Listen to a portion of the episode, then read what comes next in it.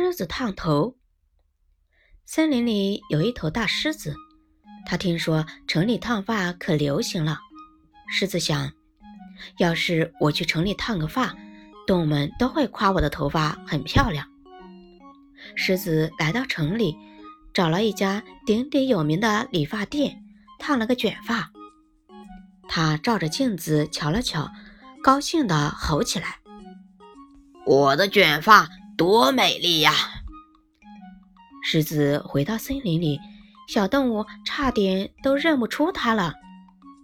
小狮子看见大狮子的卷发很好玩，就爬到大狮子的卷发上面。大狮子说：“不许碰我的卷发！你再敢来，我就打你的屁股！”小狮子一听，赶快逃跑了。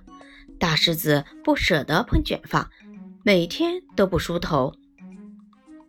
有一天，大狮子醒来了，他感觉头很痒，不停地挠呀挠。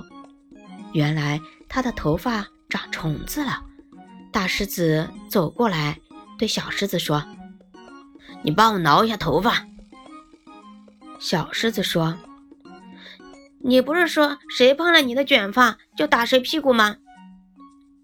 大狮子说：“取消这个规定，快帮我挠一下。”虫子实在太多了。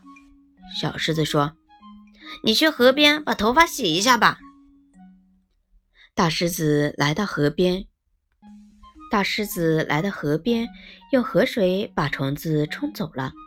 他跑去城里，找了个鼎鼎有名的医生，问医生怎么防止虫子再来呢？医生说：“你只要把头发剪掉，虫子就不会来了。”他到了一家理发店，把头发全剪了，成了一个大光头。大狮子回到森林里，小狮子看见大狮子成了大光头，忍不住哈哈大笑。大光头，大光头！